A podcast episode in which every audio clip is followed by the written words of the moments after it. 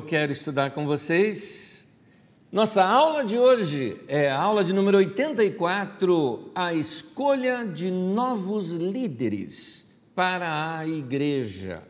Nós estamos estudando o livro de Atos dos Apóstolos e vemos agora aqui nesse momento onde Paulo, apóstolo, eh, começa conversar com lideranças da igreja, mas nós vamos coletar diversos momentos da história ali do livro de Atos em si, onde são chamados líderes para a igreja, e nas cartas de Paulo nós vamos encontrar as condições para essas pessoas se tornarem um, um, líder no meio da igreja. Então, a todos nós que queremos trabalhar na obra de Deus, todos nós que queremos compor essa grande equipe que faz tudo isso aqui funcionar. Eu me lembro uma vez, fizemos uma reunião com todos os voluntários da nossa comunidade. Olha que já faz anos isso, hein? Eu jogo alguns anos aí atrás para nós termos feito essa reunião. E era algo em torno de 850 é, é, voluntários na nossa comunidade. Para você ter uma ideia, o tanto de gente que trabalha para fazer tudo isso funcionar. E é essa a liderança da igreja, porque a liderança é isso, é serviço. No reino de Deus a gente não cresce para cima, a gente cresce para baixo, a gente cresce para servir, para se dar e para se doar. Começo já com o texto bíblico. Porque desde o início da igreja, a escolha de novos líderes foi algo muito criterioso. Atos 6, versículo 3 e 4, encontramos aquela situação lá da igreja de Jerusalém, onde havia uma sobrecarga sobre os irmãos da liderança e eles disseram assim: Irmãos, escolham entre vocês sete homens de bom testemunho, cheios do Espírito Santo e cheios de sabedoria. Passaremos a eles essa tarefa e nos dedicaremos à oração e ao ministério da palavra. Nota aqui que era Pedro falando juntamente com os outros é, discípulos, pedindo para a igreja: vamos levantar mais líderes, porque nós não estamos dando conta do trabalho. Então, a liderança é uma coisa ampla no meio da igreja. Naquele tempo, ainda sem, sem especificar muito nomes para essas funções, sei que muita gente fala que aqui são os diáconos, mas o texto não fala que aqui são os diáconos é, aqui diz que estava pedindo homens de bom testemunho, ou seja, alguém que é bem visto por todos, inclusive os de fora, porque num outro texto, Paulo usa essa expressão dizendo de, de bom, é, é, que seja de bom testemunho para com os de fora.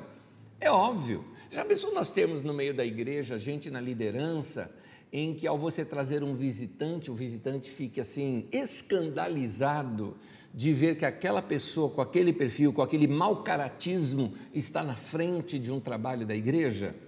Então é importante que as pessoas que são é, que trabalham no meio da igreja, que se doam pela igreja, e aqui desde da mais alta liderança, no sentido sim, da, daqueles que governam a igreja, que a Bíblia fala do dom de governo, mas até aquelas pessoas que servem em alguma área da vida da igreja, têm que ter bom testemunho para com os de fora para que nada que a gente faça venha escandalizar ou manchar o Evangelho. Da mesma forma, o texto também diz que tinham que ser cheios do Espírito. Eram pessoas que demonstravam na sua vida o fruto do Espírito, porque ser cheio do Espírito, meu irmão, não é gritar no culto, não é falar em línguas, não é, não é ser usado pelos dons. Ser cheio do Espírito Santo é ser cheio, é, é demonstrar o fruto do Espírito na vida da gente. Então, aqui eu estou falando de gente que transborda, né? ou seja, produz fruto de paz, amor, longanimidade, mansidão, domínio próprio, temperança. Então, essas pessoas, ao passarem isso para outros, elas estão demonstrando também uh, que são cheias do Espírito Santo. Então, esse é, é um critério para alguém que lidera a igreja. Uma outra área aqui que é critério também é que são cheios de sabedoria.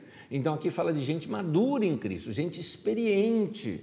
É, é obviamente que para cada tipo de trabalho voluntário que você faz na igreja, um tipo de experiência é necessária. É necessária um tipo de experiência é, básica e simples com Deus para você fazer um serviço e ajudar no meio da igreja mas é necessária uma experiência muito maior, por exemplo, para aqueles que estão na área de ensino ou na área de governos da igreja. Então, no entanto, com o crescimento da igreja, e ao longo dos anos, muitos falsos líderes apareceram no meio da igreja. Gente que se infiltrou e era gente que, no seu caráter, era desqualificado para estar na liderança. Por isso, precisou que os primeiros apóstolos ensinassem para a igreja com que tomar cuidado em momentos assim. Você vê isso nas cartas de Pedro, você vê isso nas cartas de João, você vê isso nas cartas de Paulo, você vai vendo detalhes que eles vão falando não só de como deve ser uma liderança na igreja, como também detalhes que não deve ter na liderança da igreja. Então, a melhor forma de discernir algo verdadeiro, é você, de discernir algo falso, é você conhecer bem o verdadeiro. Portanto, conhecendo bem o padrão de Deus para a liderança, a gente identifica melhor a falsidade. Mesmo assim, Paulo, e tanto quanto Pedro, quanto Judas, quanto João, eles dão em suas cartas alguns toques também dos perigos de uma falsa liderança. Mas vamos ver aqui sobre como era escolhido os líderes no meio da igreja. Eu começo com aquele texto que nós já lemos nas duas últimas aulas, ou três últimas aulas, Atos 20, eu seleciono apenas o versículo 17 e o versículo 28, que diz assim: De Mileto, Paulo mandou chamar os presbíteros da igreja de Éfeso. Ele disse assim: Cuidem de vocês mesmos e de todo o rebanho sobre o qual o Espírito Santo os designou como bispos para pastorearem a igreja de Deus que ele comprou com o seu próprio sangue. Note agora que uma intercalação de palavras. Ele chamou os presbíteros da igreja, disse no versículo anterior, e aí nesse versículo que nós estamos na tela está dizendo que o Espírito Santo designou quem? Os presbíteros como bispos, para fazerem o quê? Para pastorearem. Então você nota que presbítero designado como bispo para pastorear, nota esta interligação de palavras. Para entender isso, Vamos um pouquinho aqui para a apostila. É, se você não baixou sua apostila, baixa no site da Carisma, carisma.com.br barra didaque.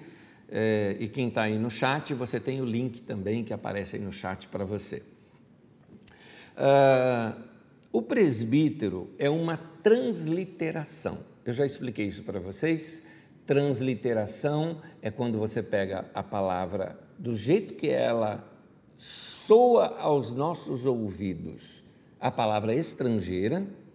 Então você pega a palavra estrangeira e do jeito que ela soa para a gente, a gente dá uma aportuguesada nela. Então, presbíteros, a gente pega e coloca como presbítero. Isso é uma transliteração.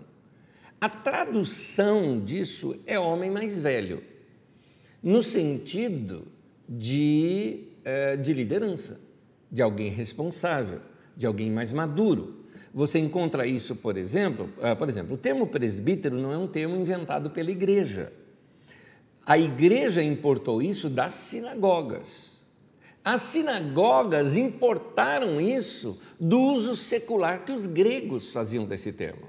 Os gregos eh, designavam eh, presbítero alguém que era da liderança ou de algum conselho da sociedade grega. Então, aqueles homens que eram os mais responsáveis dentro de uma sociedade eram chamados de presbíteros. Uh, então, esse termo foi designado para uh, falar daqueles que eram líderes na sinagoga. A igreja, começando dentro desse ambiente, o termo que eles usavam era presbítero.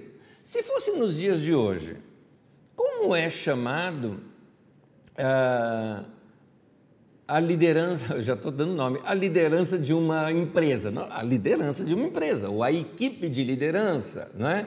Uma pessoa só seria o CEO, mas nós estamos referindo aqui a, a esse é, é, é a, a, equipe que lidera essa empresa, esse é o board. Aí tem muito, muito termos em inglês, né? Usados hoje em dia, né? Staff e tudo mais mas se fôssemos falar somente na língua portuguesa, seria isso: equipe de liderança. Então, presbitério é a equipe de liderança. É isso. Para você ter uma ideia, a liderança da igreja de Jerusalém era chamada de presbíteros. Aqui, ó, Atos 11, 30. E o fizeram, ou seja, recolheram as ofertas, prepararam as ofertas, enviando as suas ofertas aos presbíteros pelas mãos de Barnabé e Saulo. E nós sabemos que Barnabé e Saulo, quando chegou lá em Jerusalém, foi exatamente se reunir com os demais apóstolos. Quando novas igrejas surgem nessas viagens todas que nós estamos vendo de Paulo, tanto Paulo e Barnabé e mais tarde Paulo e Silas, eles escolhem liderança da igreja e essa liderança, os homens que eles selecionaram para liderar a igreja eram os chamados presbíteros. Atos 14, versículo 23. Paulo e Barnabé designaram-lhes presbíteros em cada igreja. Tendo orado e jejuado, eles encomendaram ao Senhor em quem haviam confiado. Uma coisa interessante, nesse texto você já nota que a igreja não é democrática. Eu sei que nós defendemos a democracia, eu defendo com unhas e dentes a democracia a, a, para governo da nossa nação, a, fico à procura de um outro sistema de governo melhor de democracia, talvez uma tecnocracia talvez fosse melhor mas ainda não, não encontrei nada melhor do que isso para governo uh, de uma nação. Democracia não é bíblico, é uma coisa grega, mas por enquanto é o melhor que a gente tem para governo de uma nação. Mas a igreja não é isso. A igreja ela não é democrata. A igreja nota a liderança da igreja apontou, designou, escolheu, elegeu quem ele deveria ser o líder os líderes naquele lugar. Então, ah, de fato, no meio da igreja a coisa ah, opera de uma maneira que nós costumamos dizer episcopal, não é? A partir da supervisão da igreja é que vai surgindo uma nova liderança. Portanto, são os líderes da igreja que escolhem os próximos líderes da igreja. Ao chamar a liderança da igreja de Éfeso, é dito que foram chamados quem?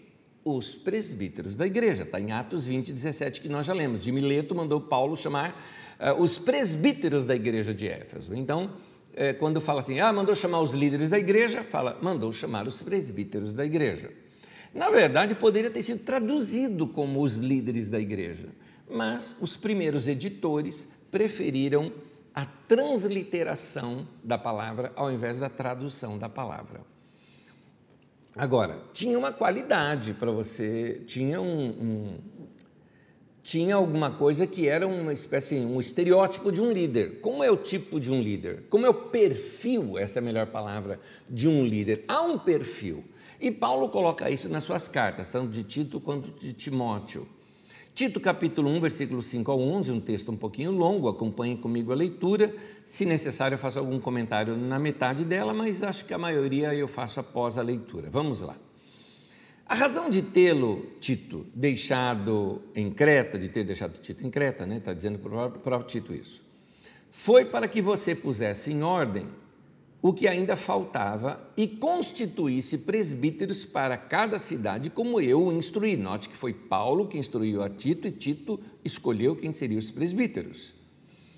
É preciso que o presbítero, que o líder, no caso, seja irrepreensível marido de uma só mulher, que tenha filhos crentes que não sejam acusados de libertinagem ou de insubmissão. Por ser encarregado da obra de Deus, é necessário que o bispo seja irrepreensível, não orgulhoso, não briguento, não apegado ao vinho, não violento, nem ávido por lucro desonesto.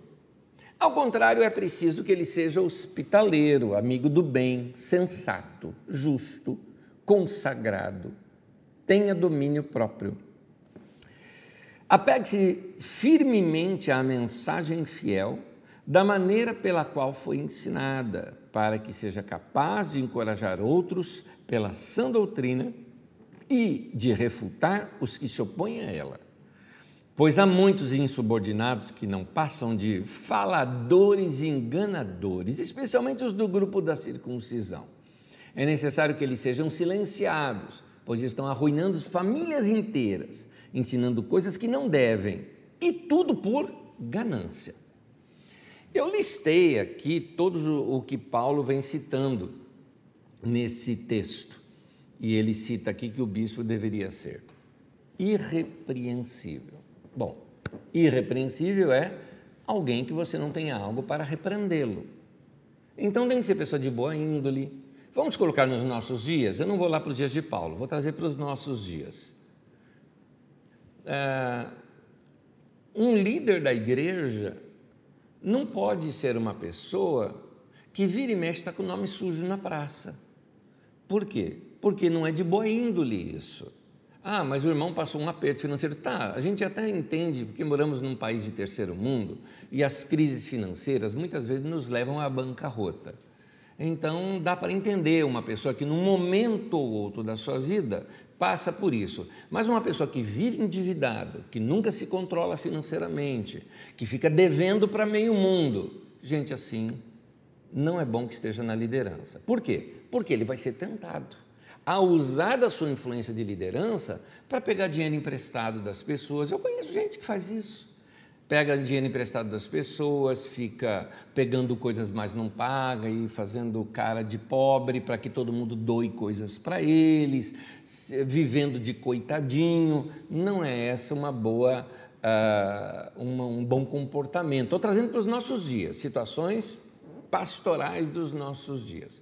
Por sua vez, Paulo diz, não é o meu texto hoje aqui, mas Paulo diz num outro momento em que aqueles que pastoreiam e governam a igreja, e aqueles que pastoreiam bem, principalmente os que se, eh, cuidam do ensino da palavra, devem ser eh, eh, dignos de dobrados honorários. Honorário é salário, tá? de dobrada honra. Está né? Tá falando o seguinte: é para dobrar o salário desse pessoal, para que eles não tenham falta para que eles possam, bem remunerados, estarem tranquilos para poder ensinar. Então, é importante aqui um controle dos dois lados. Eu estou dizendo isso porque eu conheço pastores que muitas vezes passam um perrengue, um aperto, porque a liderança da igreja paga mal a vida deles. Então, por causa disso, eles não conseguem desenvolver algumas áreas na vida deles.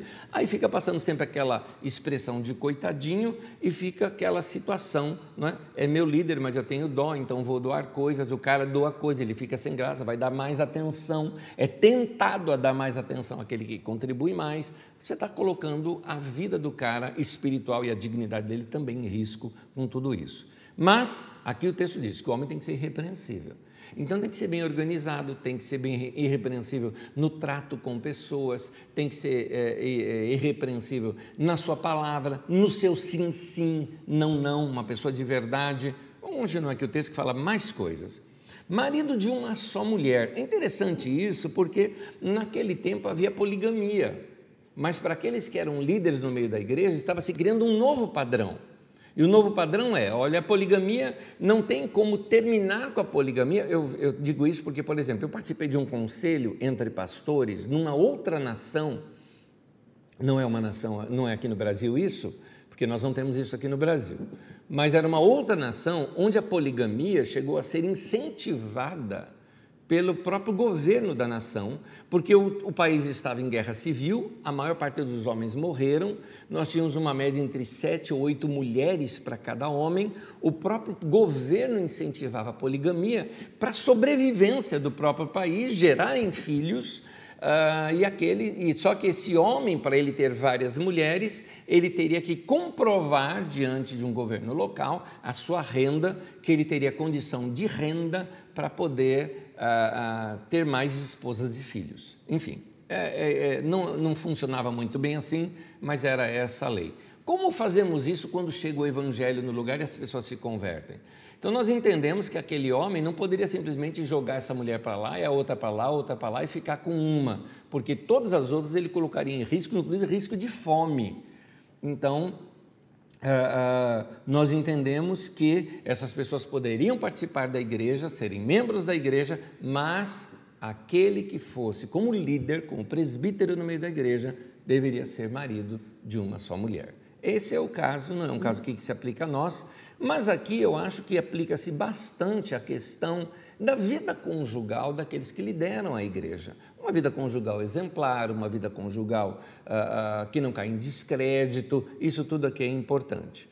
Também fala aqui de filhos crentes e educados. Por que, que eu coloquei aqui, inclusive, a palavra é, educado, né, que não é uma palavra que aparece no, no, texto, porque diz que eles não são acusados de libertinagem de insubmissão, ou seja, que respeitam seus pais, que andam com seus pais. O que não dá para ter é uma casa que tem quebra-pau dentro de casa, briga o tempo todo, desrespeito dos filhos com os pais e essas pessoas é, é, na frente da igreja. Essas são situações que precisam ser resolvidas porque essa educação dos filhos se torna um padrão para toda a igreja.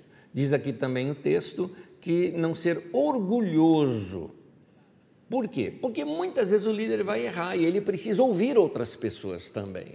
Aqueles que estão na frente da igreja, eles precisam entender que eles não sabem de tudo, por isso precisam de outras pessoas, reconhecer dons de outras pessoas, não achar que ele é a única pessoa suficiente naquele lugar. Tem mais aqui, não briguento. É, tem líder no meio da igreja que é igual chefe chato em empresa, chega mandando, chega ordenando, abusa é, demais dos irmãos, só falta mandar os irmãos engraxar o sapato dele. Tem uns que fazem isso mesmo que eu estou falando. Então, é, a Bíblia mostra que, que tem um padrão de serviço. A gente, por isso que eu digo, a gente cresce para baixo, não cresce para cima. A liderança no meio da igreja veio para servir, não para ficar sentado em trono no meio da igreja, né? Vamos lá. Não apegado ao vinho. É interessante que beber vinho nunca foi pecado na Bíblia. A Bíblia nunca colocou beber vinho como pecado. Jesus transformou água em vinho, não água em suco de uva. Então, é, vinho era normal, é uma bebida totalmente comum entre, é, entre todo aquele povo da Palestina. E, e, dos outros lugares, da Grécia, da Turquia, todos esses lugares do, do primeiro momento da igreja, na, em Roma, totalmente comum a bebida vinho. No entanto, a embriaguez não pode. O não apegado ao vinho é não bêbado, não embriagado. Não pode, não pode, não pode, não pode, não pode. E aí não é só vinho, é qualquer bebida alcoólica no qual essa pessoa venha a perder o seu senso. Não é? Então, é, não pode ser apegado. Não violento. Nós temos hoje pastor andando armado. Aliás, esses dias, um pastor aí, que pertence até ao governo aí, eh, a arma dele disparou no aeroporto. Quem viu as reportagens viu isso. E aí eu, a minha pergunta era: bom, primeiro o perigo daquela arma ter disparado, ainda bem que não machucou ninguém. E alguém fala: não, mas ele estava só ali manipulando, que ele manipulou errado a arma. Tá, tá tudo explicado. Mas minha pergunta é: o que um pastor está fazendo com arma? Eu não entendo esse negócio de arma, armamento. Eu já, já, já, discordo do armamento da sociedade, discordo disso. Mas aí é minha posição como cidadão, que você pode pensar diferente de mim, não importa essa situação. Mas vamos trazer para a igreja. Pastor, andar com arma? Meu Deus do céu, meu Deus do céu. É, não precisa mais de anjo, né? Já tem arma já. Andar com segurança. Ah, para, para, para. Sai do pastorado, querido, vai fazer outra coisa na vida, por favor. Não envergonhe a gente, não. Por favor, se você estiver me ouvindo e faz isso, por favor, vai fazer outra coisa na vida, que o pastorado não é teu lugar, não. Vamos lá, vamos continuar. Sem amor ao dinheiro. É interessante isso, e nós vamos ver mais adiante isso aqui, porque isso aqui se repete muito. A questão financeira pega pesado na questão dos líderes. Porque, e, aliás, hoje, para hoje em dia, principalmente, porque hoje em dia é um escândalo que tem acontecido no meio da igreja com relação a dinheiro, a maneira como as pessoas pedem dinheiro, uh, usam o dinheiro da igreja, criam sistemas no meio da igreja. Eh, é, para enriquecer o bolso. Eu não estou falando situações para suprir os próprios gastos da igreja, não é disso que eu estou falando. Eu estou falando de gente que está se aproveitando do ministério para enriquecer. Essa é outra história. Vamos continuar aqui. Mais adiante a gente vai tratar nesse assunto, por isso eu vou passar um pouco direto agora. Hospitaleiro. É interessante porque no tempo passado, as pessoas é, é, é, os líderes, principalmente vários líderes da igreja, iam de cidade em cidade pregando. As situações eram, hospedavam nas próprias casas. Os líderes deveriam ser o exemplo para a igreja como hospitaleiro. O hospitaleiro também é porque as igrejas naquele tempo reuniam nas casas, então o líder abria sua própria casa para receber as pessoas. É colocar a casa a serviço do reino de Deus.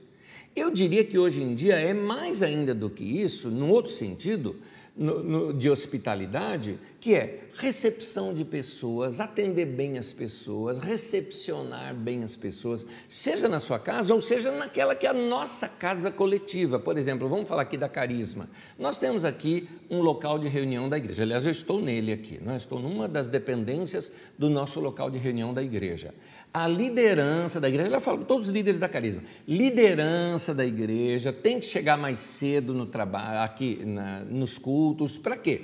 Para receber bem as pessoas, receber com um sorriso, receber com um abraço, receber ali para bater um papo com as pessoas, para emular e provocar a comunhão entre as pessoas, é uma das formas de hospitalidade. A igreja toda tem que fazer isso e os líderes têm que ser exemplo é, nessa área. O texto também aqui diz que esses líderes devem ser amigo do bem, né? então, amigos do bem é a expressão para bondoso ou para generoso. É uma pessoa que ela é bondosa para com outros, não só para os conhecidos, mas até para os desconhecidos. Então, meu querido, crie algum sistema pessoal de contribuição. A palavra para isso é esmola. E esmola é bíblico. Jesus mesmo ensina sobre isso. Então, nós devemos sim dar esmolas.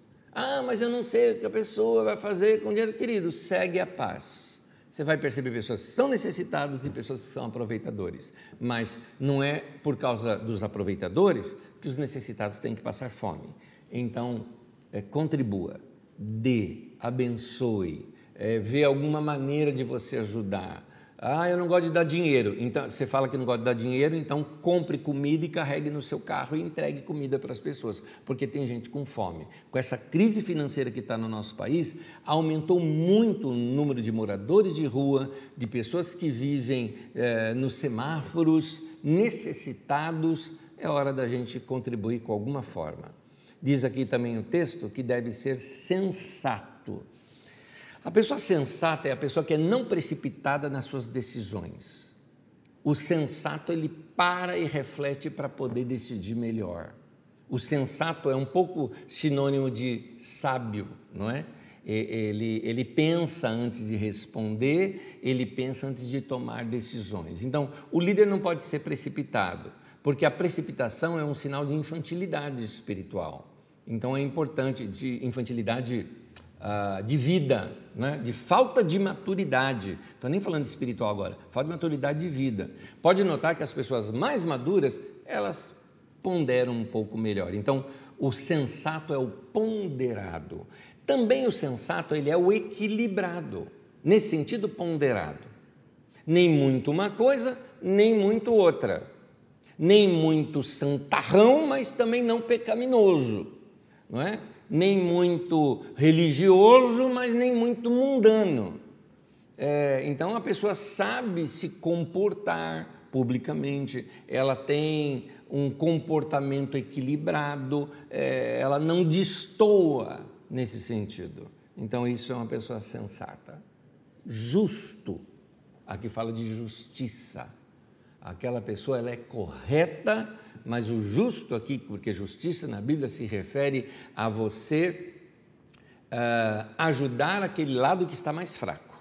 Então, se alguma área está inclinada, você ajuda com que aquela área se equilibre, ou seja, é justo nos julgamentos. Atende um casal, não pesa demais sobre o homem ou sobre a mulher, mas traz equilíbrio no desequilíbrio que está vivendo aquele casamento uh, numa relação pais e filhos, você traz equilíbrio naquela relação, e isso é justo nos seus conselhos. Consagrado. Eu gosto dessa palavra. Porque sacro, sagrado, vem de santo, né? que significa separado. Consagrado significa que você sabe, você percebe que a sua vida é uma vida separada consagrada, é, dedicada, tem determinadas coisas que todo mundo pode fazer e o líder não. Interessante isso. O líder não cai bem para ele, não cai, simplesmente não cai bem. Não é nem pecado, é porque não cai bem. Então, o líder tem que saber que há determinadas posturas, ah, ah, coisas que faz, às vezes até modo de se vestir não cai bem. Por quê? Porque ele é uma pessoa pública, ele é uma pessoa consagrada, ele é uma pessoa que, queira ou não, quem se relaciona com essa pessoa entende que está se relacionando com uma pessoa santa, com uma pessoa que tem um comportamento diferenciado. Portanto, algumas palavras não caem bem ele falar, algumas expressões verbais não cabe bem na boca de um líder.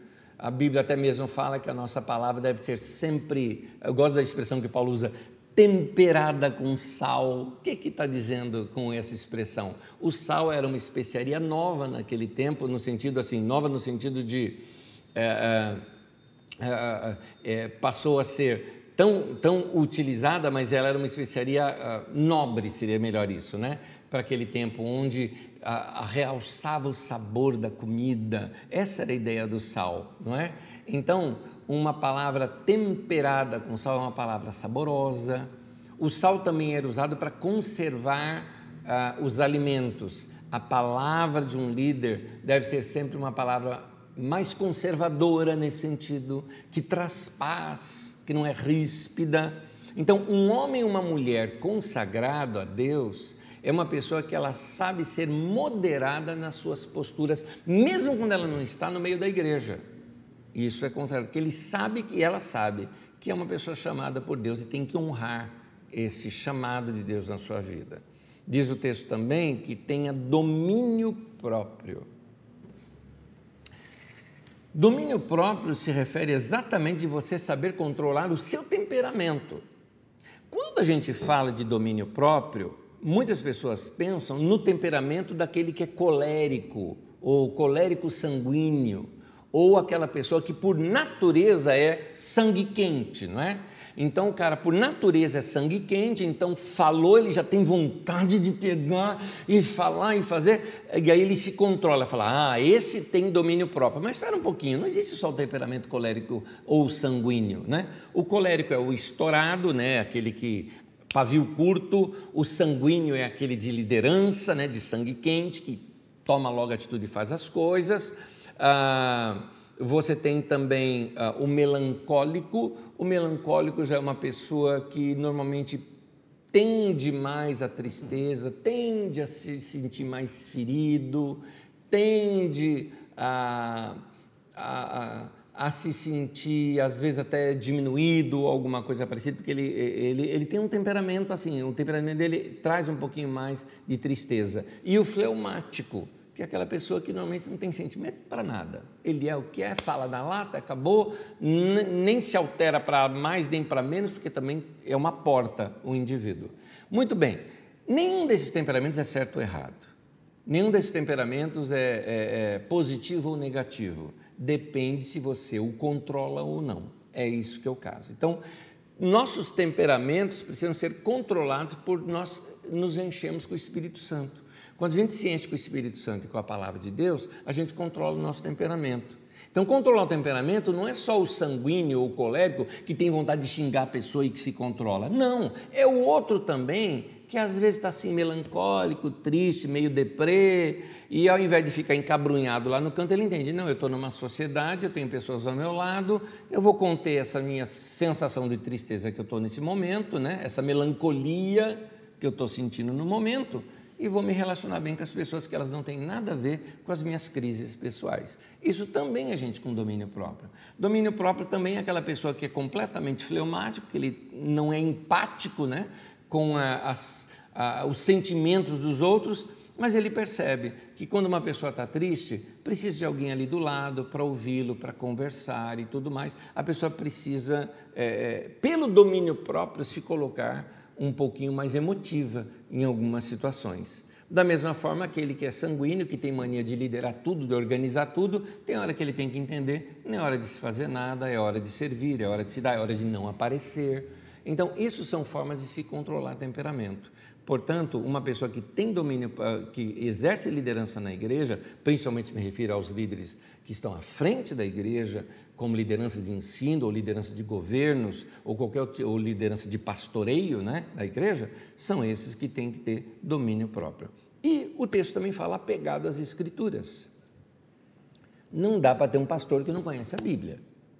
Não dá para você ter uma liderança no meio da igreja que mal conhece as Escrituras Sagradas, que mistura texto com aquele outro texto, que mistura texto com um provérbio popular, que diz: está escrito, é, muita oração, muito poder, pouco oração, pouco poder, aleluia. Não está escrito em lugar nenhum isso, meu irmão. Não tem isso na Bíblia, a Bíblia nunca falou isso, mas a pessoa lê os outros, ou ouve os outros falar e fica citando como sendo é, coisa é, das Escrituras Sagradas. Isso é falta de conhecimento bíblico, por isso a importância de que o líder, pelo menos a Bíblia Sagrada, conheça muito bem. Pedro, apóstolo, chama a si mesmo de presbítero. Para você ver que presbítero não é um cargo na igreja. Presbítero não é um cargo que você vai galgar. Então a pessoa, ele começou a pregar, ele é um evangelista. Aí ele ajuda lá um pouco mais o pastor, então ele entra, ele é um, é um diácono, né, que serve lá na igreja, um diácono. Aí ele ajuda um pouco mais, então está é, nas decisões da igreja, então ele agora é um presbítero. Aí ele é um pastor auxiliar. Aí ele vira pastor. Aí ele vira pastor de área, e aí ele é consagrado a bispo, e depois de bispo ele vira apóstolo. Não tem isso na Bíblia Sagrada. A Bíblia não trata dessa maneira. Inclusive, a Bíblia intercala presbítero, bispo e pastor como sendo a mesma coisa. É, até porque esses nomes são, como eu disse, transliterações, não são, na verdade, traduções. O único texto, única expressão que de fato é uma tradução é a palavra pastor, porque no grego é poimen e se refere ao pastor de ovelha, ao pastor de rebanho. Como eu não sei qual é o texto grego para isso, como o texto grego lá tal, que eu não sei qual que é, significa vaqueiro, não é? Que é o que cuida de vaca, ou boiadeiro, como a gente fala aqui no Brasil. Da mesma forma, o pastor é aquele que cuida do rebanho de ovelha. É isso. Vamos lá. Vamos perceber como presbítero e pastor se alterna com o mesmo sentido na carta de Pedro aqui. 1 Pedro capítulo 5, de 1 a 7, é outro texto riquíssimo, esse com muitos detalhes, igual esse anterior que lhes mostrei. Vamos ler o texto e eu comento em seguida. Portanto, eu apelo aos presbíteros que há entre vós, ou a liderança da igreja que existe entre vocês, né, das igrejas onde essa carta estivesse chegando, porque ele escreveu uma, uma, carta para diversas igrejas, a mesma carta para ser lida em todas essas igrejas. Então, apelo para os presbíteros que há entre vós e o faço na qualidade de presbítero como eles, ou seja, apelo para os líderes de vocês, e eu também sou líder como eles, e testemunha dos sofrimentos de Cristo, como alguém que participará da glória a ser revelada. E ele diz: pastoreiem o rebanho de Deus que está aos seus cuidados. Então, os presbíteros são pastores da igreja. Olhem por ele, não por obrigação, mas de livre vontade, como Deus quer. Não façam isso por ganância, mas com desejo de servir. Não hajam como dominadores dos que vos foram, dos que foram confiados a vocês, mas como exemplos para o rebanho. Quando se manifestar o Supremo Pastor, vocês receberão a imperecível coroa da glória. Ele deveria ter em mente aquela coroa que os gregos colocavam né, de louro na cabeça dos que venciam, né?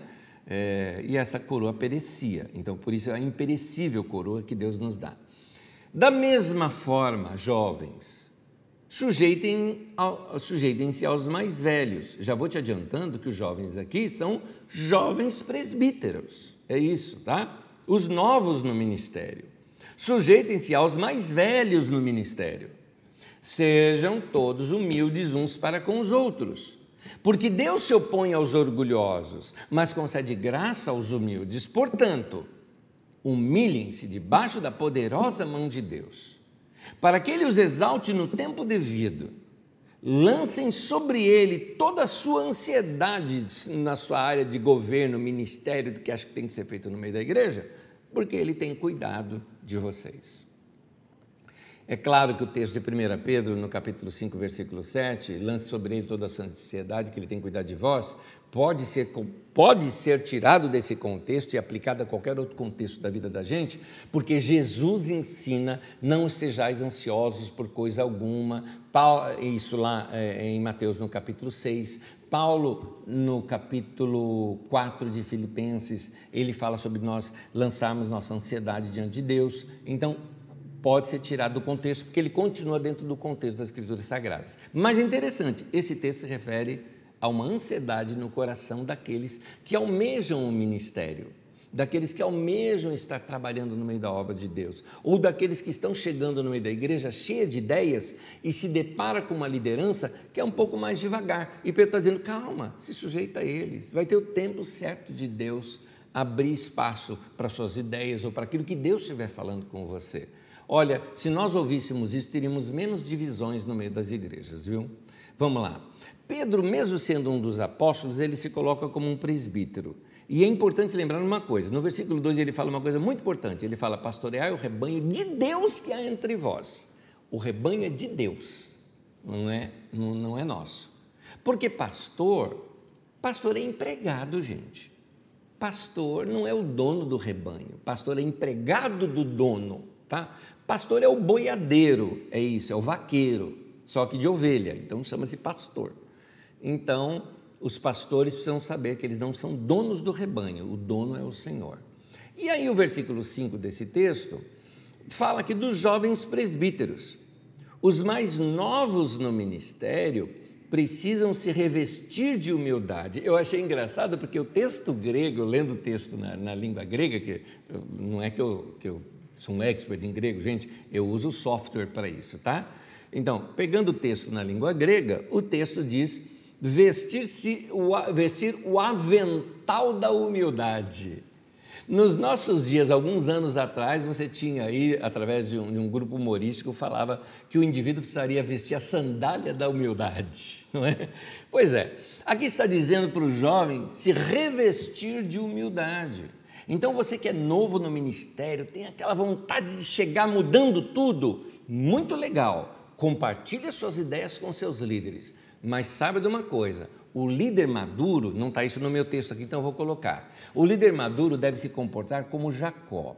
Jacó, na sua juventude, na sua impetuosidade, cometeu tanto erro. No entanto, já um homem maduro, e quando ele maduro, compondo, percebendo que através dele sairia uma grande nação, já casado, já com seus filhos, há um momento em que ele é falado que ele ia ter um encontro com Isaú e, é, e, ele falou: Olha, vão indo alguns na frente que eu vou, dizia ele, no passo do rebanho. Por que razão? Ele falou: algumas ovelhas ou vacas né, estão prenhas, né? temos também é, é, cordeirinhos novos. Ele entendia que ele tinha que andar no passo do rebanho. Então, o pastor mais maduro muitas vezes pega uma ideia brilhante, mas ele fala: legal, nós vamos fazer devagar tudo isso. E às vezes os jovens ficam ali, afoito, paixões da mocidade, como dizia Paulo, e que foi muito bem aplicado uma vez contra mim por um dos meus pastores, que era o Jamê. Uma vez eu estava afoito querendo fazer um monte de coisa, ele pegou, me abraçou e falou: paixões da mocidade. Às vezes a gente tem dessa e a Bíblia está orientando aqui.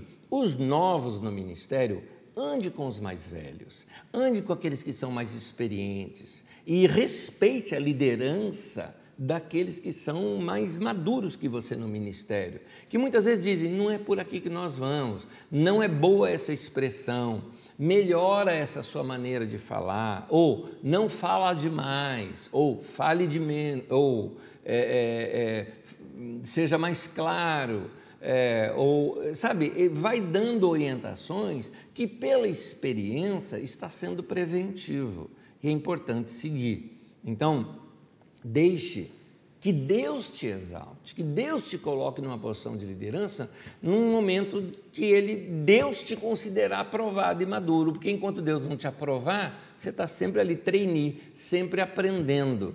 Então, lance essa ansiedade sobre Deus, Ele vai cuidar de você.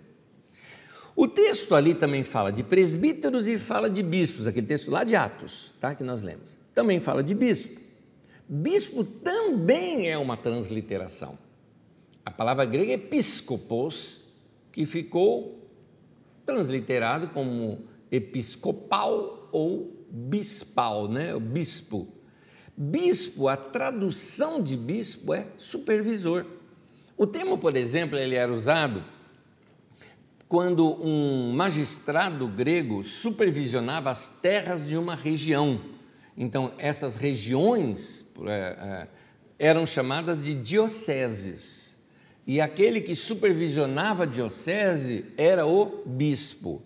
A Igreja Católica Apostólica Romana pegou a ideia de uma região da igreja, de operação da igreja naquela região, chamada de diocese. E a parte central, onde tem a catedral, tem então o bispo. O bispo é aquele que fica na catedral. É isso. Os romanos importaram esse, esse termo, que esse termo era grego, mas os romanos entenderam esse termo como um termo importante para eles, para se referir àqueles que eram os inspetores do mercado aquelas pessoas que supervisionavam os preços, o que era vendido, se os impostos estavam sendo pagos. Então, esse pessoal da Receita Federal ali de Roma, vamos colocar assim, eram chamados de bispos. Então você nota que a função do bispo é supervisionar para ver se está tudo bem. Ora, essa é a função do pastoreio na igreja. Essa é a função daqueles que lideram a igreja. Essa é a função do governo da igreja. A função nossa não é ficar sentada numa cadeira é, é, toda confortável lá na frente todo mundo, só mostrando a sola do sapato para todo mundo, para dizer que nós estamos numa posição de mandar. Não, é para ralar mesmo, é para trabalhar, é para a gente supervisionar cada área como é que está funcionando, é para checar cada área da igreja para ver como é que está uh, indo. Ele tem que ter a visão de cima, a visão do todo, é nesse sentido, ele tem que ter a planta na mão, o funcionamento da igreja como um todo. 1 Timóteo capítulo 3, de 1 a 7, é um texto também que dá muitas informações, muitas delas são repetições daquela que nós já vimos em Tito, que eu não vou repeti-las aqui, apenas repetir apenas na leitura, mas não no comentário, e depois eu quero colocar o que mais Timóteo acrescenta aqui para a gente. Paulo, no caso, acrescenta nessa carta ao Timóteo. Diz aqui assim, 1 Timóteo capítulo 3, versículo 1 ao 7, diz assim, Esta afirmação é digna de confiança se alguém deseja ser bispo, deseja uma nobre função. Note, não tem nada de errado em desejar a liderança da igreja. Nobre função, continue o texto. É necessário, pois, ou é necessário, porém, eu diria, que essa pessoa, que esse líder, que esse bispo, que esse presbítero, que esse pastor, né, seja irrepreensível, marido de uma só mulher, moderado, sensato. Note que são palavras já repetidas lá de Tito. Respeitável, hospitaleiro, apto para ensinar. Não deve ser apegado ao vinho nem violento, mas sim amável, pacífico, não apegado ao dinheiro, ele deve governar bem a sua própria família, tendo filhos sujeitos a ele com toda dignidade, pois se alguém não sabe governar a sua própria família, como poderá cuidar da igreja de Deus? Não pode ser recém-convertido, para que não se ensoberbeça e caia na mesma condenação que caiu o diabo. Também deve ter boa reputação perante os de fora, para que não caia em descrédito nem na cilada do diabo. Aqui nós temos um, um, problema sério de tradução, porque diversas formas dá para se traduzir aquele texto que fala que ele não deve ser recém-convertido para que não se soberbeça aí caia na mesma condenação que caiu o diabo. Outra tradução diz caia na condenação do diabo. Não a condenação que o diabo caiu, mas a condenação que o diabo causa na pessoa. É por isso que ele fala que ele tem que ter boa reputação para com os de fora, para que não caia em discreto nem na cilada do diabo, ou seja, para que situações sociais ah, se tornem como uma arapuca que vai fazer o nome dele ir para o lixo. Então, essa pessoa tem que tomar todo o cuidado com relação a isso. Vamos lá. Algumas qualidades que foram exigidas ali em, em Tito, né, que nós texto que nós já lemos, repetem-se aqui também. Mas algumas a mais tem aqui. Aqui fala, por exemplo, apto para ensinar. É interessante notar isso porque é, além de todas essa, essas áreas, como dom de governo, servir a igreja, ter visão de cima, ser organizado, tudo mais, é importante que essa pessoa saiba ensinar, porque ela precisa é, orientar o povo sobre a palavra de Deus. Não só conhecer, ser conhecedor das Escrituras, mas também com habilidade de ensino. Também o texto coloca que ele tem que ser amoroso, amável, é, é, complicado um líder que não tem amor pelo povo, que não demonstra amor pelo povo, que, que trata com diferença as pessoas, né, ou até indiferença. Então, é, uma qualidade do líder também tem que ser essa amabilidade, que aliás é fruto do Espírito Santo. E diz que não pode ser novo na fé. Eu estou vendo que hoje em dia nessas muitas igrejas novas, principalmente igrejas de modinha que tem surgido nos nossos dias, que tem gente famosa, não é? Igreja que pega uma pessoa só porque o cara era famoso, ou era um cantor famoso, ou era um político famoso, ou era sei lá o que foi famoso, pega essa pessoa e coloca já na liderança da igreja e dá microfone para essa pessoa pregar, para cantar, para fazer isso, para fazer aquilo. A Bíblia orienta que não pode ser novo na fé. A Bíblia diz isso e diz que nós estamos criando um laço para essa pessoa cair e que ela pode cair na cilada do diabo em um tal discreto que talvez nunca mais se recupere. Não é à toa que você já conhece algumas pessoas, que eu não vou citar nomes, gente da mídia, que era famosinho aí na mídia ou famosinha na mídia, às vezes não era famosinho não, era sucesso de uma música só, né? Ou algumas pessoas por aí que era bem sucedido não é porque cantava bem, mas porque mostrava o corpo, e no Brasil quando fazem isso, principalmente mulheres, né? quando fazem isso se tornam famosas, é, e aí se converte, foi dado para a pessoa cantar na igreja, foi dado para a pessoa pregar na igreja e tudo mais, e aí hoje você vê essas pessoas não mais na igreja, então é, é lamentável que a igreja não tenha critérios para se fazer é, para quem vá à frente da igreja para ensinar.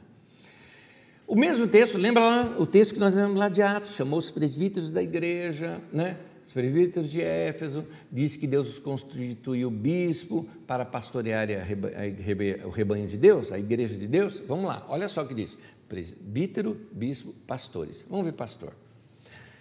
A tradução da palavra é, seria é, assim, a transliteração seria poimen, então não é. A tradução é pastor. Então essa palavra foi traduzida. Pastor é aquele que apacenta. Apacentar na língua portuguesa também tem o sentido de trazer paz. É interessante isso. Portanto, o apacentador é também um pacificador. Então, ele é um pacificador, é um apacentador ou alguém que conduz a pastos, ou seja, que traz comida, que traz alimento. É por isso que uma outra palavra que é dito para os pastores na carta de Paulo, que eu não coloquei aqui para vocês, é que eles têm que ser bons dispenseiros ou despenseiros, despenseiros da, da obra de Deus. Despenseiro é que cuida da despensa é o que cuida daquilo que vai alimentar as pessoas, é o nutricionista da igreja, de modo espiritual falando, aquele que providencia o ensino, a comida espiritual para o rebanho. Também o pastor, como você conhece na história das, uh, da parábola que Jesus conta de 100 ovelhas e que tinha uma perdida e o pastor foi atrás para recuperar aquela ovelha, ele foi protegê-la de investidas de lobos. Você vê isso, por exemplo, né, ah, no Salmo 23, no Salmo do pastor, assim chamado. Então, como é que ele protege as ovelhas e protege dos lobos devoradores? Jesus, vamos pensar em Jesus. Como é que Jesus protegia, tendo uma multidão de 5 mil, 7 mil, só homens ali contados, contando mulheres e crianças, talvez 20 mil pessoas, seguindo a Jesus? Como é que ele ia atrás da perdida ou da desgarrada? Jesus ensinava. E o ensino dele é que, que ia cultivando e alcançando, alimentando aquelas pessoas, corrigindo aquelas pessoas. O protestantismo popularizou esse termo pastor para designar o responsável por cuidar do rebanho de cristãos e entregá-los a Cristo quando ele voltar. Portanto, o pastor, ele vai ter que um dia prestar conta diante de Deus. Paulo diz isso numa das suas cartas. Diz até para a gente levar com consideração os nossos líderes, né? obedecê-los, não tornar o fardo deles muito pesado, porque eles vão ter que prestar conta diante de Deus.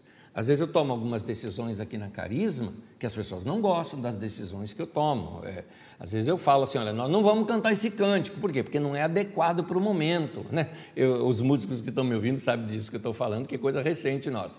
Então alguns se chateiam. Ah, mas nós escolhemos a música, ensaiamos a música, mas não vamos cantar, não é adequada para o momento, querido. Não estamos em tempo de cantar esse tipo de canção agora. Vamos cantar outro tipo de canção, né? E aí, a hora que a pessoa insiste, eu falo: Meu, torna minha vida mais leve, vai, por favor, tenho tanta coisa para decidir, vou ficar aqui discutindo que música que a gente vai ou não vai cantar. Segue o que eu estou falando e acabou, por favor, me ajuda. Paulo ensina isso, falou para a gente tornar a vida dos nossos líderes mais leve, porque são eles que vão diante de Deus um dia prestar conta de tudo. Então, como é a gente que vai prestar conta, por favor, me ajuda, né? me ajuda. Então, o pastor ele não é dono do rebanho, o pastor é empregado do dono. Assim como o boiadeiro é empregado do dono da fazenda, o pastor é empregado de Deus e ele vai, só que ele vai prestar conta diante de Deus de como alimentou, como fez, como agiu com a, a, a sua igreja. Revisando e resumindo, aquele texto novamente de Atos 20, né, que Paulo chama os presídios da igreja e fala que eles foram colocados como bispo para pastorearem, traduzido, esse texto ficaria assim, não agora uh, com partes transliteradas, mas traduzido ou versionado aqui para nós seria: ele chama os irmãos mais maduros daquela igreja e diz que Deus os colocou como supervisores para cuidarem, alimentarem com a palavra de Deus e protegerem os irmãos de heresias e dos espertalhões, que são os lobos, que queiram abusar da sua fé. É isso. Nesses ensinos, é, Paulo, tanto Paulo quanto Pedro, quanto João, quanto Judas, colocam é, um forte alerta sobre falsos líderes no meio da igreja. Então, algumas características que eles colocam nos seus ensinos, que eu pensei algumas delas é, para nós falarmos aqui no final dessa aula, agora aqui já, é, mostrar para vocês algumas coisas que eu pensei, que eu percebi que elas se repetem bastante nos ensinos de Paulo, de Pedro, de João, de Judas. Vamos ver aqui. 1 Timóteo capítulo 6, versículo 5. Pensam que a piedade é fonte de lucro essa frase é de Paulo, está ali, eu peguei no final do versículo 5. Eles fazem da igreja um grande negócio para si. E hoje em dia isso é muito mais claro do que antigamente. Já acontecia isso na, na época de Paulo, mas hoje isso daqui é muito mais uh, latente no meio da igreja. Ele, é, é, ele orienta, Paulo orienta, que tem pessoas que estão na igreja pelo que a igreja traz de lucro para si. Veja bem, dinheiro, nós vamos tratar disso daqui a pouco. Porque quando a gente pensa em lucro, pensa só em dinheiro. Mas pode ser outra coisa. De repente, por, por exemplo, tem gente que não tem, aqui não tem nem a ver com pastor. Estou falando aqui na carisma mesmo. Tem um monte de gente, por exemplo, que eles olham para a igreja e vem na igreja uma fonte de lucro para si. Ah, se meu negócio fosse conhecido de todos os irmãos da igreja, quanto que eu não ganharia com isso? É o que acontece. Muitas pessoas, por isso que eu sempre falo, gente, não me procura para fazer marketing de rede, que eu não vou fazer esse tipo de coisa, pirâmide, marketing de rede, ah, usam multinível, não vou fazer nada disso, gente. Eu não vou usar o dom que Deus me deu para pregar a palavra de Deus para influenciar pessoas para comprarem um produto, para que esse produto gere renda para mim e para os outros que estão aqui acima de mim e tudo mais, tá, tá, porque a, a situação piramidal de marketing de rede é isso daí. Eu não vou usar isso. E eu detesto quando se façam, fazem isso no meio da igreja também, porque a igreja não é para isso. Então, as pessoas, muitas pessoas olham a igreja como fonte de lucro. E essa fonte de lucro pode não ser lucros financeiro, mas pode ser fonte de poder. já começou a aparecer no meio das nossas reuniões aqui candidatos que nem, nem, tá podendo, nem pode ainda fazer campanha, mas já estão fazendo campanha por aí, não é? Campanha, tudo mais, tal, já começaram a aparecer, tudo mais. E assim, nós temos gente que são políticos que frequenta a nossa comunidade, mas gente que frequenta. Que ele está aqui, eleito ou não eleito, no, no meio da, da, do trabalho dele é, é, político ou não, ele aparece nas nossas reuniões, está sempre por aí, porque faz parte da vida da igreja, é membro da igreja. Mas tem gente que não, tem gente que só aparece em anos de eleição.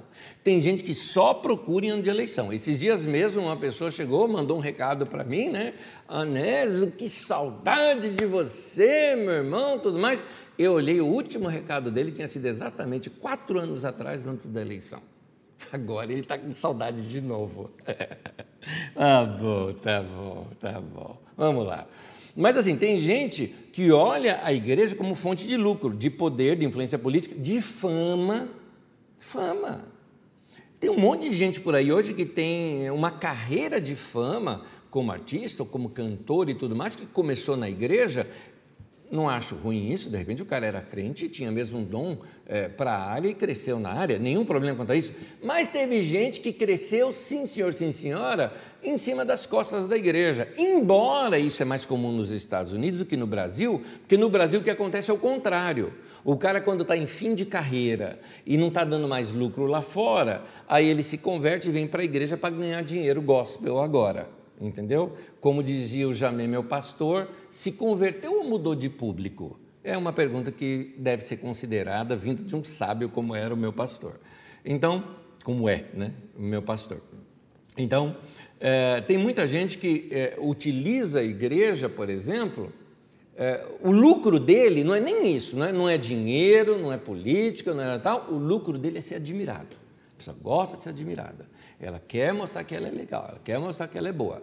Então, no meio da igreja é que ela vai muitas vezes utilizar isso. Então, e o lucro pode ser dinheiro também. Tem gente que cria sistemas no meio da igreja como uma forma de se enriquecer. Mas como eu vou tratar disso adiante, daqui a pouquinho eu repito isso, porque isso aí se repete bastante nas escrituras. 2 Pedro capítulo 2, de 1 a 3, diz assim: Assim como no meio do povo surgiram falsos profetas, Assim também haverá entre vós falsos mestres, os quais introduzirão dissimuladamente, ou seja, calculadamente, né? O cara dissimulado, ele preparou heresias destruidoras, ensinos que dividem as pessoas e que destroem a vida das pessoas. Também movidos por avareza, farão comércio de vós com palavras fictícias. é aquela coisa, né? Como eu já vi gente falando, né? Falando, eu sou um pouco, eu vi, eu vi, eu vi isso.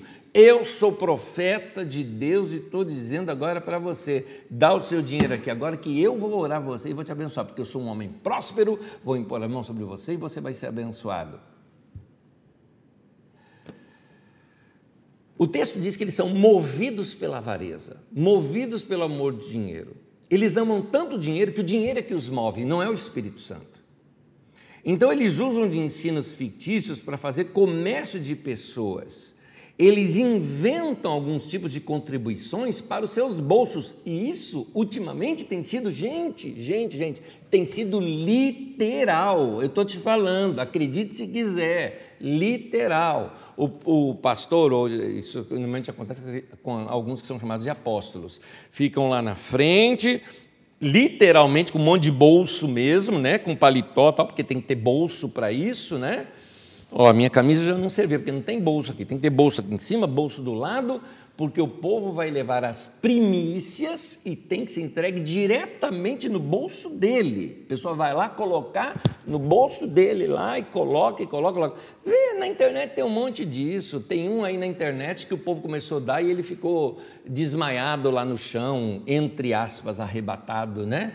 Desmanhado lá no chão e tudo mais, e o povo dando dinheiro e jogando dinheiro em cima dele, jogando dinheiro em cima dele, e ele lá, né, Até que viu que já tinha acabado. Daqui a pouco a mulher dele vem no ouvido dele, fala uma coisinha e o cara pega, levanta. Aí virou piada na internet. Né? A mulher dele chega assim, o pessoal na internet colocou assim: que a mulher dele chega assim e fala para ele: Querido, já chegou, já temos o suficiente para nossa próxima viagem para Paris. Aí ele pega se levanta. Né? Claro que isso é fake, né? alguém que inventou que essa mulher disse isso. Mas a cena não é fake, a cena aconteceu mesmo. Né? Tem na internet, procura, procura. Quer dizer, nem sei se deve procurar um negócio desse, é melhor nem ver. É, é, é, é igual o, o Jamé, meu pastor, ele falava assim, quando a gente contava umas coisas dessa para ele, ele falava, gente, me deixa ser inocente, me deixa, não tira minha inocência, vai, não tira minha inocência, não deixa eu saber disso não. Tem alguns que inventam objetos miraculosos. Gente, objeto, objeto que tem poder a água que é ungida, que é abençoada, objeto que é vendido como, como é, possuidor de poder, isso é feitiçaria. Isso não é bíblico, não. isso é feitiçaria. Não faz isso, não. Então, faz esses objetos de poder para arrecadar fundos, dos quais eles vão ser os maiores beneficiados daqueles fundos que vão ser arrecadados. Existe um costume de administração em algumas igrejas em que o pastor ou o bispo ele recebe, o bispo ele recebe, o pastor ele recebe um percentual da arrecadação da igreja. Por isso que eles, ó, tem que malhar para o povo ofertar, porque senão ele não vai conseguir pagar suas contas, ou ele está querendo mais, então ele coloca lá em cima do povo. O bispo, ele arrecada das igrejas que ele supervisiona, um percentual de cada uma delas vai para ele aquilo. Então, existem algumas organizações de igrejas que fazem dessa maneira hoje em dia, e são bem conhecidas por aí. Quem é antigo aí de algum desses movimentos sabe muito bem do que eu estou falando. Então, o que, que acontece? Criam-se sistemas de arrecadação no povo, que mobiliza o povo para ofertar. É por isso que a hora da oferta, às vezes, demora meia hora, 40 minutos, tem outra pregação em cima, porque parece que é o momento mais importante do culto, é aquele momento da oferta. Por causa dessas situações, note que, é, eu vou repetir algumas palavras de Paulo. É, alguns que pensam que a piedade é fonte de lucro, e nesse texto de Pedro aqui, ele fala: movidos por avareza, movido pelo amor ao dinheiro. Avareza é esse amor ao dinheiro. Falsos líderes também são dominadores. 1 Pedro capítulo 5, versículo 2 e 3, texto que nós já lemos, mas aqui eu faço um recorte, diz assim: Pastoreai o rebanho de Deus, ou seja, de Deus, que há entre vós, não como dominadores dos que vos foram confiados, antes tornando-vos modelos do rebanho. Então, as pessoas, alguns deles, dominam a mente das pessoas e sentem prazer em sentir que estão no controle. Eles têm assim quase que uma libido em torno disso, sabe? De que eles são os poderosos, que eles falam que o povo recebe, que eles mandam, o povo obedece é, gostam de interferir em algumas coisas que são de âmbito pessoal, né? interfere na pessoa, não, você não vai viajar esse final de semana, não, porque nesse final de semana nós vamos ter uma coisa aqui na igreja, você não vai viajar com a sua família de maneira alguma, então interfere em decisões às vezes pessoais e quer controlar a vida das outras pessoas. A Bíblia diz que o líder não pode ser controlador, mas falsos líderes são controladores. Falsos líderes têm um caráter deformado. Tito capítulo 1, versículo 7 diz assim: Por ser encarregado da obra de Deus, é necessário que o bispo seja irrepreensível. Olha, não orgulhoso, não briguento, não apegado ao vinho, não violento, nem ávido por lucro desonesto. Então, aqui mostra que o caráter de Cristo, que é expresso no fruto do Espírito, precisa aparecer na vida da pessoa. O contrário disso é um caráter não transformado ainda. Então, o orgulhoso ele chama a atenção mais para si do que para Deus. O briguento, o violento, mostra que ele não é uma pessoa quebrantada, não é uma pessoa que tem experiências com Deus, que tratou no coração, que quebrantou aquele coração, por isso ele trata as pessoas com indelicadeza, trata as pessoas de modo rude, não é? Ele não sabe pedir perdão quando erra, porque ele é briguento e violento. São falsos líderes que são assim. O que nós devemos fazer? 2 Timóteo 3,5 diz assim: que esses falsos líderes, né, tendo aparência de piedade, mas negando o seu poder, o poder da piedade, o poder da humildade e tudo mais, afaste-se desses também. Então, nota que pode ter até aparência de alguém devoto a Deus, tem só aparência, mas ao analisar as obras dessa pessoa, o jeito como aquela pessoa se comporta, você fala, tem traços de enganador. O que a Bíblia diz? cai fora, se afasta dessa pessoa. 1 Coríntios 5, versículo 11. Mas eu estou escrevendo que não devem associar-se com qualquer que, dizendo-se irmão. É interessante que o texto está falando o seguinte: se eu falasse de qualquer pessoa, você tinha que sair do mundo, mas não é disso, ele está falando sobre pessoas no meio da igreja. Dizendo-se irmãos, seja imoral, avarento, idólatra, caluniador, alcoólatra ou ladrão com tais pessoas vocês nem devem comer. Então aqui o texto está dizendo que não há comunhão de luz com trevas. Esse é o contexto do texto. Essa aqui é, é o trecho daquela carta de Paulo que foi perdida ali, né? Aquela ideia lá. Então, é, nós devemos evitar esses que, dizendo-se irmãos, são enganadores.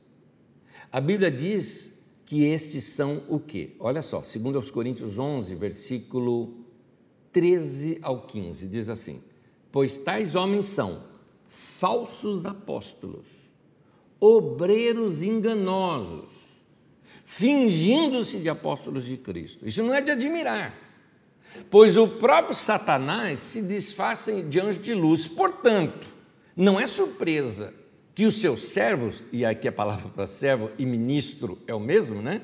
Seus diáconos seus servos, seus ministros, finjam ser ministros da justiça, servos da justiça. O fim deles será o que essas ações merecem. Então, queridos, lá em 2 Timóteo 3,1 fala o seguinte: irmãos, nos últimos dias sobrevirão tempos difíceis. Esses tempos difíceis estão aí fora, estão aqui dentro, estão em todo lugar. E nós precisamos de mais discernimento para viver dias como este. Que o Senhor então dê a mim, dê a você discernimento. Primeiramente dos nossos próprios erros, da nossa própria vida, para que a gente não se desvie dos caminhos do Senhor. Ou se você, assim como eu, meu irmão em Cristo, falo com você, meu irmão maduro, anos de evangelho, anos até aqui da igreja, da carisma, ou de outra igreja, não importa se você é um pastor, você tem anos de ministério, é sempre bom de tempo em tempo a gente fazer check-up, viu? Check-up na alma, para ver se as nossas intenções não mudaram ao longo do tempo e que a gente continue com aquela mesma paixão de ministério que a gente tinha antes, quando estávamos dispostos a entregar tudo por Cristo e dar toda a nossa vida nas mãos do Senhor e seguir os caminhos do Senhor. Aprender de Jesus, que é manso e humilde de coração. De tempo em tempo, vamos checar a nossa vida. Segundo, vamos dar uma olhada também em quem está ao nosso redor. Porque muitos falsos líderes, falsos mestres penetram no meio da igreja. Ora, se líder falso e mestre falso penetram no meio da igreja, e irmão falso? Gente que não é da liderança, mas é espertalhão, é, é sem vergonha, é aproveitador, ó, tá cheio por aí. Se veio para o meio da igreja para ser mudado e transformado, maravilha, que o evangelho mude a vida dessa pessoa. Mas se não está sendo mudado, é hora de a gente chamar de canto, dar uns puxãozinhos de orelha e ver se muda. Mas toma cuidado, principalmente com o seu dinheiro e seu bolso. Né? E também vamos ficar de olho, porque assim como nem tudo que reluz é ouro, como você viu aqui, tem muito ministro de Satanás disfarçado de ministro de Deus. No livro de Apocalipse se fala que parece cordeiro, mas fala como dragão. Parece que é de Jesus, mas é do diabo. Então, nem tudo que aparece na mídia é de Deus, meu querido. E às vezes a gente pensa que porque é famoso é de Deus. Às vezes a gente pensa que porque tem muita gente indo atrás é de Deus. Não se esqueça que foi a maioria que seguiu, pediu Barrabás e não Jesus. Portanto, a voz do povo não é a voz de Deus. Não está em nenhum lugar da Bíblia que diz isso. Então preste atenção, porque nem tudo que ganha muito like também significa que é de Deus. Vamos abrir os olhos, que Deus nos dê discernimento e que Deus nos dê paz em continuarmos seguindo o Evangelho bom e, e santo, como foi o evangelho que Jesus nos trouxe e que os apóstolos nos ensinaram.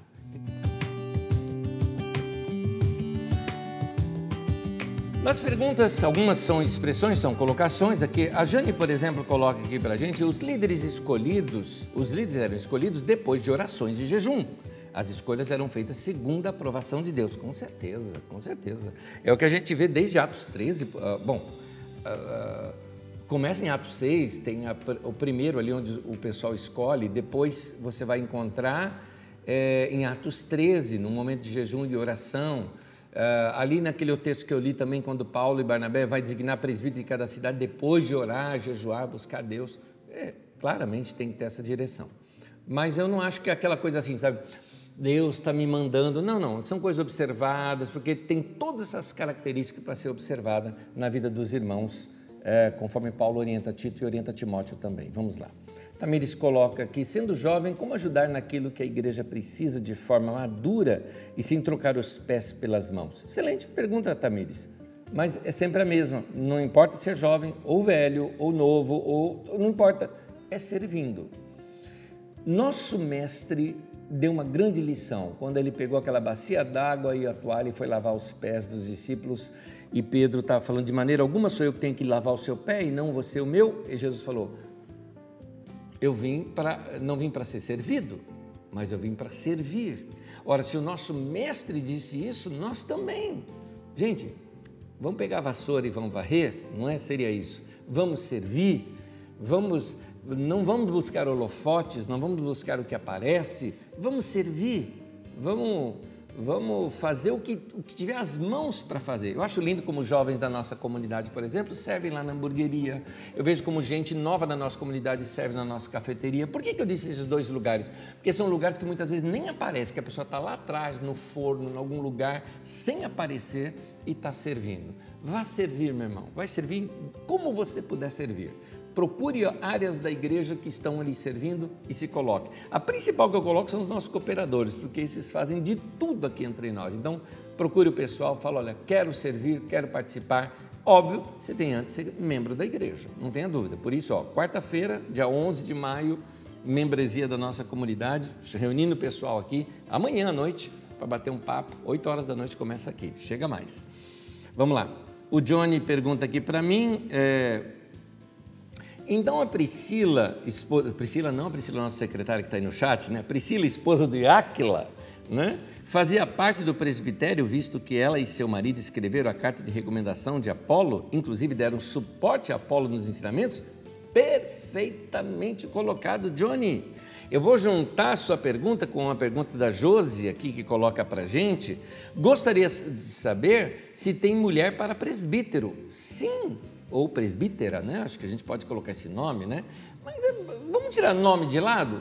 Mulher na liderança, claro que sim. Nós temos aqui na Carisma, nós temos mulheres aqui, aliás, a parte eh, de gestão aqui da nossa comunidade, a parte, eu até diria assim, de governo e de gestão da nossa igreja, estou falando principalmente da gestão da, da, da nossa. A, a, da, como é que eu chamo aqui a carisma, gente? Da, da instituição, essa palavra que estava me faltando, é, é quase toda feita por mulheres aqui. Nós temos dois homens e três mulheres trabalhando. Quando você pega toda a gestão da nossa empresa do centro social, aí, aí multiplica mais ainda. Aí você vai ter nove mulheres, um homem, talvez, entendeu?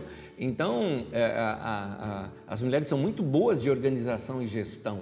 Por isso, eu acho que elas são líderes, muitas vezes até melhores do que alguns homens para essas funções. E isso é presbiterato, isso é liderança no meio da igreja. É, é, então você vê aqui a Priscila e Áquila como apóstolos, você vê Andrônico e Júnia como apóstolos. Então, e certamente então faziam parte de algum presbitério por serem apóstolos. Né? Normalmente, quem é apóstolo, profeta, evangelista, pastor ou mestre já faz parte de um presbitério, porque para eles exercerem o ministério tem que fazer parte de alguma forma da liderança da igreja. Agora, junta-se isso aos dons de governo, aos dons de administração, aos dons é, é, que cuidam das áreas de serviço, a toda a área diaconal e serviço da igreja, tudo isso faz parte de um governo. Ok. Uh, a Fátima pergunta aqui, Anésio, Uma igreja onde vemos que o dinheiro está acima de tudo por parte dos líderes, Deus pode operar milagres? Sim, sim e sim. Ah, porque o milagre ele depende da fé da pessoa e muitas vezes da honra que Deus vai dar ao seu nome.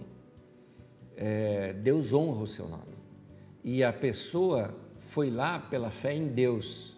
Então o líder pode até de repente estar em pecado, estar em isso, estar aquilo, e Deus vai operar milagre do mesmo jeito, porque Deus vai de alguma forma sobrepassar né, aquela liderança, porque é o que ele tem para ser usado, é o que ele tem.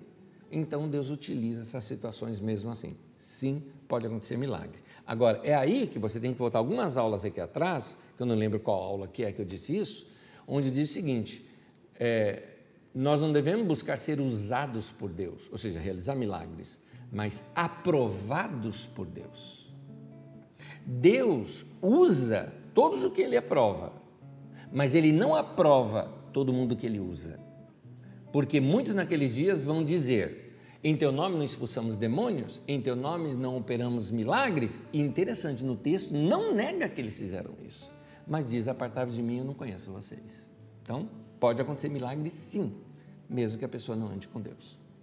Uh, o Jairo pergunta, Nésio, que palavra você nos passaria para entender o que é dar o dízimo? Qual a importância do dízimo na nossa vida espiritual. Jairo, vou ser bem breve, até porque foge um pouquinho aqui do nosso assunto, até porque eu já toquei nesse assunto em aulas, em uma aula ou outra. Eu vou te mostrar aqui quais também. Uh, só um detalhezinho: é, o dízimo não é obrigatório. O dízimo era obrigatório no Antigo Testamento, tinha até maldição para quem não dava. No entanto, Deus não tirou a bênção de quem dá. Eu sou dizimista por costume, por cultura, porque meus pais ensinaram e porque eu entendo nas Escrituras Sagradas que isso pertence mesmo a Deus e não pertence a mim. Deus não vai me amaldiçoar se eu não der, mas que Ele me abençoa por eu dar, Ele me abençoa. Então, dê o seu dízimo. Dízimo é dízima, tá? É a décima parte. Mas eu te recomendo aqui duas. É, tem uma aula nossa que é a aula número 8, o fim de uma era que eu trato um pedacinho dela sobre os levitas. Aula número 8 aqui do Didaquê. Eu trato e eu mostro como, como é que os dízimos eram usados lá no começo. E tem uma pregação na Carisma, que você vai encontrar no site da Carisma, nesse canal do YouTube da Carisma, você vai encontrar os levitas. Então, essa pregação é de 1 de maio de 2016, ela também toca nesse mesmo assunto. Aliás, a aula foi feita em cima dessa pregação. Então você vai ver repetições aqui na pregação e na aula. A pregação foi dada aqui para a igreja, a aula aqui no Didaquê. Então a aula é o fim de uma era, a pregação é os levitas, tá bom? O fim de uma era é a aula número 8. É isso. Ali tem alguma instrução sobre dízimo, tá? Deve ter mais em algumas outras, mas essas que eu lembrei no momento. Ah, Josi pergunta o seguinte: pessoas da igreja que se reúnem em casa, grupo de apoio, Pode ser chamado de pastor? José, o meu conselho é que ninguém seja chamado de pastor. Se você é, frequenta, não sei se você frequenta aqui a Carisma ou não, José, mas aqui na Carisma eu chego ao ponto de pedir para os irmãos para não me chamarem de pastor. Por quê? Porque na igreja não tem título. Não existe, olha só que coisa, grava aí, ó, não existe na Bíblia o título de pastor. Não existe. Não existe um, um versículo falando pastor fulano de tal. Não tem. Não tem. Anésio mantém na Bíblia. Não tem. Pode procurar que não tem. Ah, mas não diz que Deus instituiu na igreja apóstolos, é, é, profetas, evangelistas, pastores e mestres? Sim, mas onde é que está dizendo pastor fulano de tal? Não tem. Não tem nem na Bíblia apóstolo fulano, o apóstolo cicrano, o apóstolo Pedro, o apóstolo Paulo. Como não? Está na minha Bíblia, carta do apóstolo Paulo aos Romanos, está no subtítulo que foi colocado pelos editores. O texto bíblico começa do capítulo 1, versículo 1 em diante. Ah, mas na minha Bíblia tem lá, por exemplo, ah, Paulo, apóstolo de Jesus Cristo. Ah, é diferente. Paulo, vírgula, apóstolo de apóstolo Paulo. Qual que é a diferença? Apóstolo Paulo é título, Paulo, vírgula, apóstolo é função. Então, na igreja nós temos função. Eu sou um pastor, mas eu peço para não me chamarem de pastor. Meu nome é Anésio. Gente, é um nome feio, mas é meu, eu gosto dele. E daí? Me chama pelo nome, não é desrespeito, entendeu? É, é, pastor não é cargo, pastor não é título, pastor é função, é o que a gente faz. Por isso não precisa de título. Então, apóstolo, pastor, profeta, mestre, não precisa de, de Interessante, a gente não vê ninguém chamando mestre fulano, né? Vai parecer que o cara luta judô, né? Então, é, não precisa de título no meio da igreja. Então, vou repetir a tua pergunta e a minha resposta. Pessoas da igreja que se reúnem é, em casa, grupo de apoio, pode ser chamado de pastor? Na carisma, não. Não é para chamar ninguém de pastor. Chama pelo nome, é melhor. É função da pessoa, ela está ali para servir. E servo, qual é o título do servo? O melhor título do servo é servo inútil, não é? Como Jesus mesmo ensina. Vamos lá. Marco Aurélio Fonseca, é, ô, ô José, por favor, não estou dando bronca, é meu jeito de falar que eu fui enfático, tá bom? Tá joia? É só meu jeito de falar. Mas é que eu estou ensinando que é assim que é a igreja. Gente, a igreja todo mundo é igual. Nós só temos funções diferentes no corpo, é só isso. Vamos lá, o Marco Aurélio pergunta que Anésio conheci gente que sofreu muito ao sair de supostos ministérios em denominações evangélicas por causa do entendimento sobre pegar no arado e não olhar atrás. Poderia comentar essa situação? Marco, eu não sei qual é a situação bem clara que você está falando. O que eu sei é que Jesus ensina, essa frase é de Jesus, quem pega a mão no arado não pode olhar para trás. O que, que ele está falando? Ora, significa que a partir do momento em que eu segui a minha carreira com Cristo, eu não devo voltar mais atrás da minha carreira com Cristo. E aqui eu não estou falando de função, de ministério, nem nada, estou falando do Evangelho. Se você se converteu, meu querido, não olha para trás, não. Deixa as coisas para trás, vai para frente, porque se você olhar para trás, você se perde.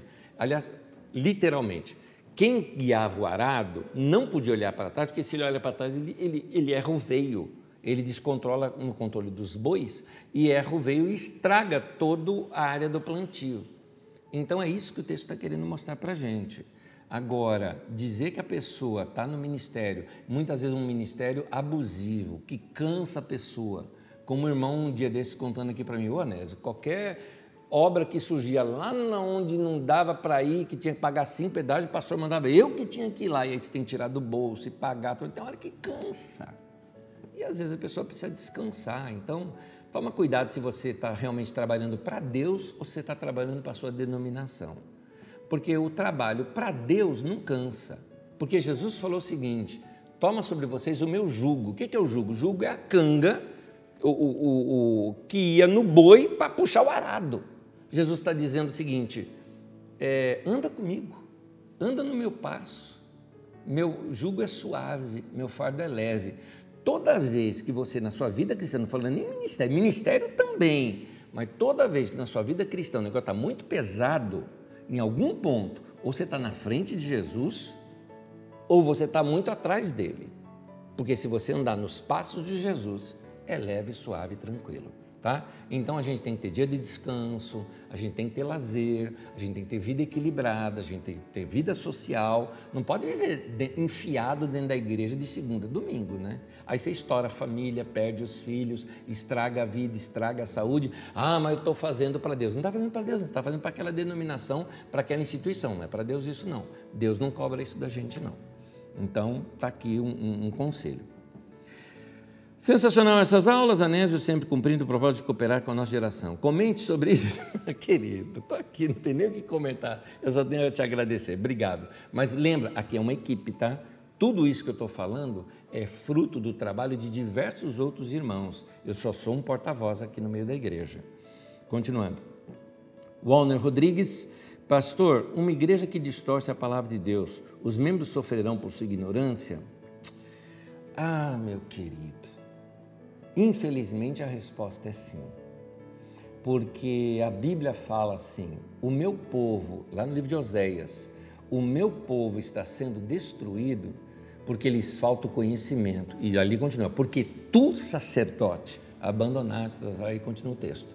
Então, é, o que os líderes fazem de errado ou por falta de ensino saudável das Escrituras, infelizmente as pessoas sofrem sim. Mas isso eles vão dar conta diante de Deus, infelizmente. Uh, a Josi perguntou quem na Bíblia era presbítera. Querida, olha, veja bem, de novo eu preciso explicar. Presbítero não é cargo, presbítero não é título, presbítero é um nome usado para dizer da liderança da igreja. Então, eu vou repetir a tua pergunta assim, ó. Quem na Bíblia era uma mulher que estava na liderança? Bom, veja as aulas passadas agora, recentes. Uh, você tem uh, Priscila, que é citado como líder no meio da igreja. Você tem Febe, em, em, em, Atos, em Romanos 16, é citada essa irmã.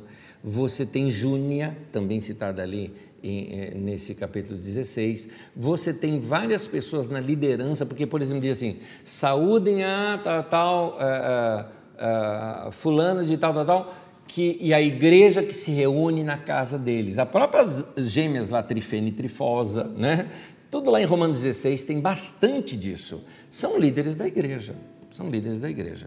É, a gente sabe, é interessante, não, a gente não sabe nem o nome dela, mas a gente sabe que Pedro, nas suas viagens, era acompanhado da esposa dele, ou seja, o tempo todo que Pedro estava ministrando, a esposa estava junto. Como a sociedade era muito machista na época, relatavam mais os homens, mas nós sabemos que as mulheres lá estavam. Então, nós temos aqui as líderes da igreja, não é? que eram também mulheres. Tá aí. Gente, Deus abençoe cada um de vocês, espero estar cooperando com o teu crescimento. Na próxima aula, nós vamos estudar esse final da vida do Paulo. Então, Paulo vai para Jerusalém, é em Jerusalém, tem a prisão lá em Cesareia, depois é levado para Roma, tem todo aquele trajeto até Roma, e em Roma tem algumas experiências, provavelmente uma soltura e nova prisão de Paulo. Isso tudo nós vamos ver na próxima aula. Então, meu conselho nós paramos em Atos 20, continua agora de Atos 21 e vai até Atos 28. Leia tudo, esses capítulos que vão narrar agora aqui a vida de Paulo, que nós vamos tirar bastante lições na próxima aula. Continua com a sua leitura com a gente, tenho certeza que isso vai ajudar na sua edificação e vai facilitar bastante o entendimento da aula também. Deus abençoe, um beijo para todos vocês e até terça-feira que vem.